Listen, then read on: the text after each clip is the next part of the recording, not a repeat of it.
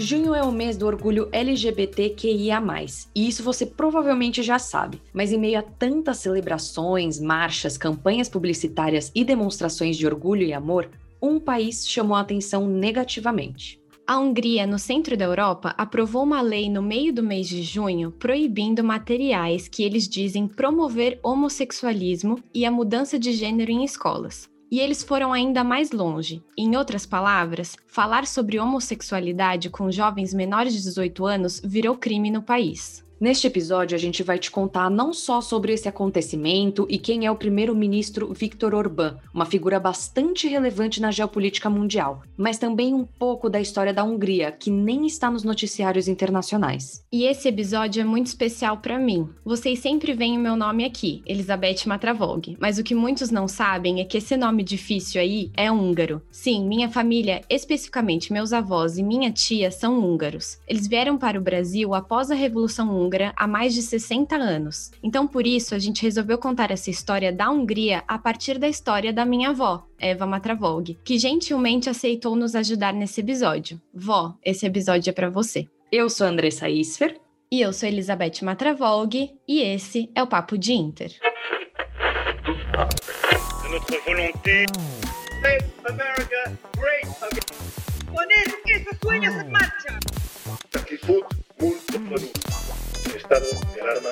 En toda España.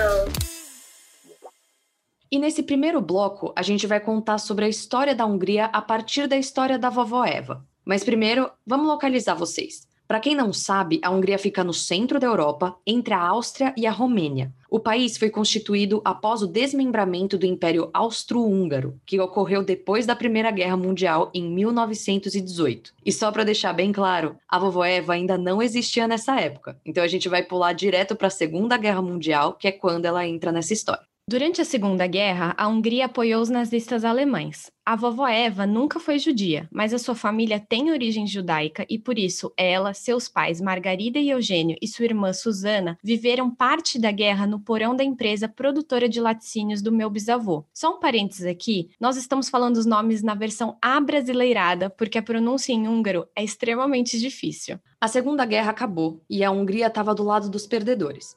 O país, assim como muitos do leste europeu, foi tomado pela União Soviética e foi nesse período que a vovó Eva viveu com mais intensidade. Ela contou que estudava em um colégio de freiras antes da guerra e depois que o conflito acabou, a sua escola foi estatizada, assim como a empresa do Eugênio, que lutou tanto para mantê-la viva durante a guerra e acabou sendo tomada pelos comunistas. Aos 18 anos, a vovó Eva conheceu o vovô Ladislau. E aqui não tem nada a ver com a história da Hungria, mas a gente vai te contar essa história de amor e como eles se conheceram porque é muito fofa. Depois que a empresa do Eugênio foi estatizada, quem sustentou a família foi a Margarida. Ela trabalhava como chefe de cozinha em uma escola de mestres de construção. O vovô Ladislau era um professor dessa escola. Um dia ele viu a foto da vovó Eva e pediu para conhecê-la, e foi amor à primeira vista. Enfim, os dois namoraram e logo se casaram. Eles se casaram em uma igreja a portas fechadas, com um padre e as testemunhas. Isso porque praticar a religião era proibido no regime comunista, e para o vovô não perder seu emprego, seu casamento foi às escondidas. Enfim, e aí você nos pergunta: Tá, mas a Beth é brasileira, como que a sua família chegou até aqui? E essa resposta mostra um marco muito importante da história da Hungria, que reflete muito no país que vemos hoje. Como a gente já falou aqui, a população húngara, em sua grande maioria, era contra o domínio soviético do país. Em outubro de 1956, inspirados pelos poloneses que também se manifestaram contra o regime, os húngaros fizeram a mesma coisa e tomaram as ruas de Budapeste, que é a capital do país, e também a cidade onde a vovó Eva morava. A população ocupou praças e chegou a derrubar a estátua de Stalin que tinha na cidade. O Exército Vermelho sitiou a cidade e realizou uma forte repressão. Mas durante três semanas a população se manteve firme e revidou com bombas caseiras e o que tinham em mãos. O exército soviético chegou a perder força no início do conflito, mas o governo centralizador da União Soviética usou toda a força bélica que tinha e venceu essa batalha. Estima-se que ao menos 3 mil pessoas tenham sido mortas durante o confronto. Parte da cidade também foi destruída após os ataques aéreos e tanques de guerra. E foi aí que a família Matravog resolveu deixar o país, lá em novembro de 1956, depois desse episódio que ficou conhecido como a Revolução Húngara. A vovó Eva, junto do vovô Ladislau, Margarida e a filha deles e tia da Beth, Marta, foram até a fronteira da Hungria com a Áustria, onde conseguiram se refugiar. Depois, eles seguiram para a Itália, onde pegaram um navio que os levou até o Brasil. A viagem durou alguns meses e eles só chegaram em 1957, onde ficaram desde então. E foi só em 1990 que a Hungria se livrou totalmente do domínio comunista, após a queda da União Soviética. Mas a gente vai te contar no próximo bloco a atual situação do país.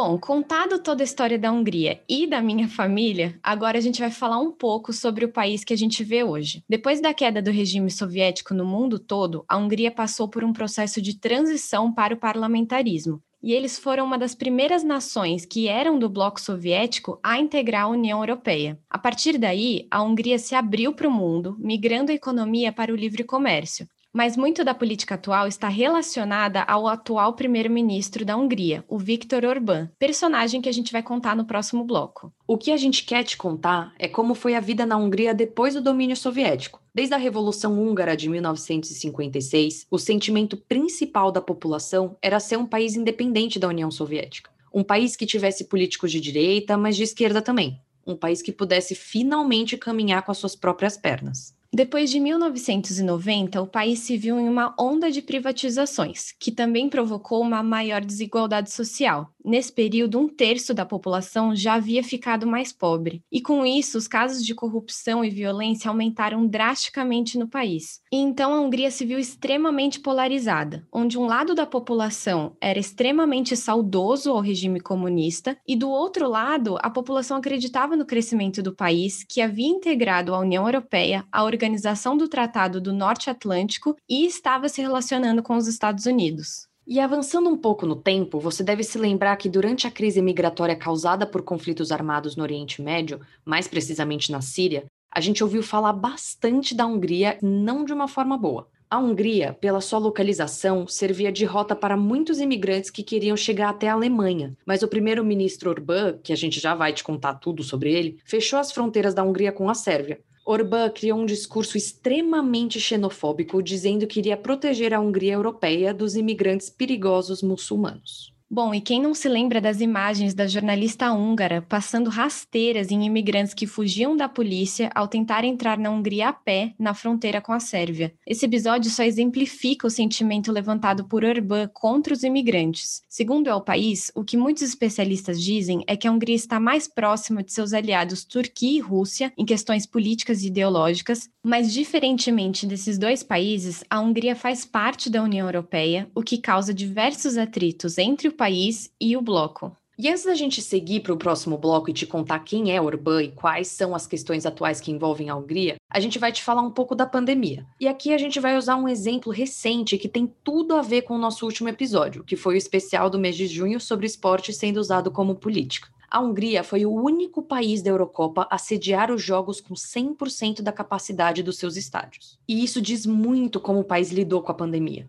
O Viktor Orbán, assim como o presidente Bolsonaro, é extremamente negacionista e é contra o distanciamento e o uso de máscaras. O país é o segundo com maior número de mortes no mundo por 100 mil habitantes, perdendo apenas para o Peru. E diferentemente do Brasil, a Hungria está com a vacinação avançada. Segundo o Our World in Data, pelo menos 50% da população está totalmente vacinada. E para entrar nos estádios, também precisa mostrar o comprovante de vacinação ou um teste negativo para RT-PCR. Porém, mesmo assim, muitos países da Europa, que também se encontram com a vacinação em níveis altos, ainda não liberaram totalmente a entrada do público nos estádios como uma forma de prevenção. E essa decisão não mostra só o negacionismo de Orbán, mas também a sua vontade de se reeleger em 2022. Orbán é um incentivador do futebol no país e sabia que se liberasse a população para ver os jogos, ele ia cair na graça dos futuros eleitores. Esse é mais um exemplo de como um governo pode utilizar o esporte como instrumento de política interna e externa. Se você não ouviu o último episódio do Papo de Inter, corre para conferir em todas as plataformas de áudio, mas primeiro termina de ouvir esse daqui.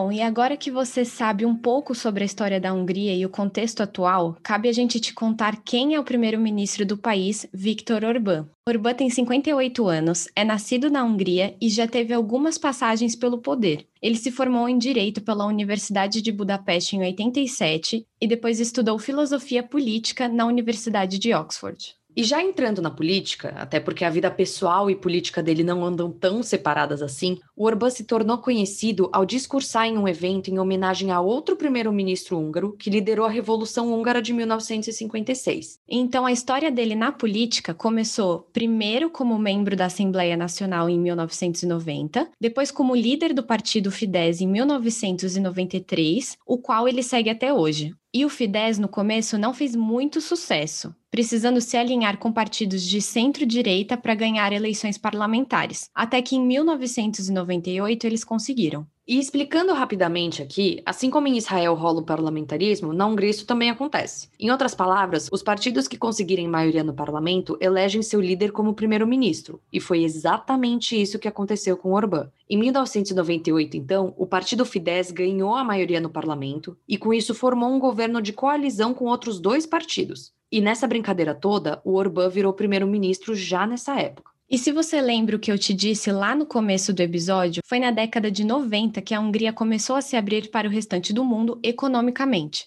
parte graças ao Orbán, mas ele só ficou no poder até 2002, quando deixou de ser líder do Fidesz e, em seguida, o partido perdeu as eleições para o Partido Socialista Húngaro. Mas o Orbán não perdeu tempo algum e, logo em 2003, ou seja, um ano depois de perder as eleições, ele voltou a ser líder do Fidesz com sangue nos olhos, mas sem sucesso. O partido perdeu as eleições seguintes, de 2006, e com isso, uma galera pediu para ele renunciar. Então a gente vai acelerar um pouquinho aqui, senão esse episódio vai ser todo sobre ele. Entre idas e vindas na política, protestos e afins, Orbán se tornou primeiro-ministro outra vez em 2010, como líder do Fidesz. Ele está no poder desde então e foi fazendo diversas mudanças no país com o passar do tempo. A primeira mudança relevante de mencionar aqui é a nova Constituição que ele instaurou em 2012. Essa nova Constituição era mais conservadora e abordava outros temas religiosos. Resumindo muito aqui a posição do Orbán, ele é conservador, nacionalista e populista. E entre outras mudanças que ele foi fazendo aqui e ali, as novas regras possibilitaram que o seu partido tivesse cada vez mais assentos no parlamento, com um menor número de votos. Ele foi reeleito em 2014, 2018 e busca uma outra reeleição em 2022. A sua oposição acusa Orbán de autoritarismo, corrupção e de estagnação da economia, o que o primeiro-ministro nega veemente. Mas em 2014 mesmo, ele definiu seu governo como iliberal, ou seja, o oposto de liberal, e falou que tinha como exemplos de governo a Rússia, a China e a Turquia. Enfim, Aqui a gente poderia citar como exemplo do seu posicionamento a crise migratória, ou a forma como ele lidou com a pandemia, como a gente já contou no bloco anterior. A questão é que Orbán não parece que vai sair do cargo tão cedo e segue tornando a Hungria cada vez mais conservadora. No próximo bloco, a gente vai te contar sobre uma nova lei que o primeiro-ministro húngaro aprovou no país no mês do orgulho LGBTQIA, e que motivou esse episódio.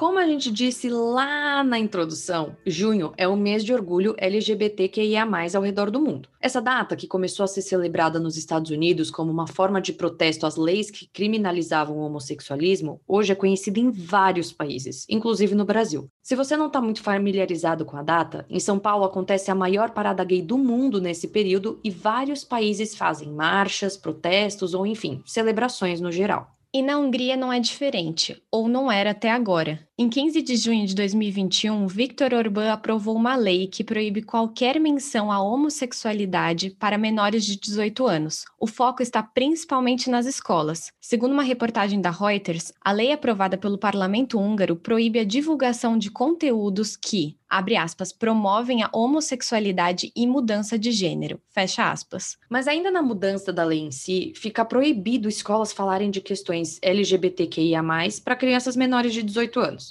O problema central dessa lei, além da discriminação com a comunidade LGBTQIA, é que o projeto vincula a comunidade com crimes de pedofilia. Dessa maneira, tornou mais difícil para os parlamentares votarem contra o projeto. A lei também se aplica a propagandas e determina uma lista restrita de empresas que estão autorizadas a promover educação sexual dentro das escolas. E não é a primeira vez que a comunidade LGBTQIA é discriminada no país. Casamentos homossexuais não são reconhecidos pela Constituição e apenas casais heterossexuais estão autorizados a adotar crianças. E é claro que a União Europeia, assim como diversos locais e organizações do mundo, se manifestaram contra as recentes mudanças na Hungria. Além da ONU, que se opôs e condenou o parlamento a vincular a comunidade gay com crimes de pedofilia, Bruxelas e mais 16 países da União Europeia escreveram uma carta se colocando colocando contra a homofobia e enfatizando seu apoio às comunidades LGBTQIA.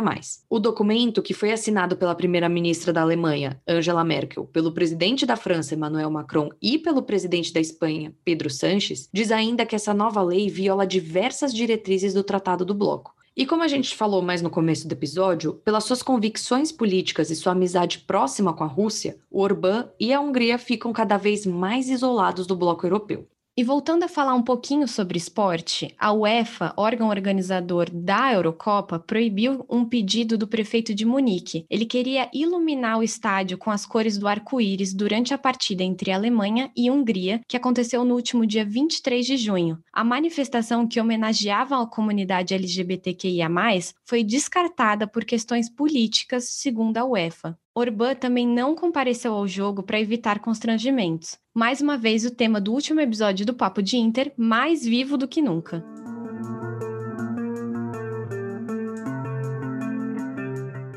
E com tudo isso, a gente encerra o episódio dessa semana por aqui. A gente queria agradecer a vovó Eva novamente pela ajuda e o carinho com que ela contou a sua história. Bom, e se você quer fazer uma vovó feliz, não esquece de dar aquela moral pro trabalho da neta dela e da sócia dela. Então já sabe, né? Compartilha esse episódio com seus amigos, com a sua família e não esquece de contar pra gente o que vocês acharam. A vovó Eva vai estar tá de olho, hein? É, compartilha com a vovó de vocês e é isso aí. Não esqueçam também de seguir a gente no arroba Papo de Inter Podcast, tudo junto, no Instagram e no arroba Papo de Inter Underline Pod no Twitter. E é isso, gente. A gente espera vocês na próxima semana. Até a próxima semana.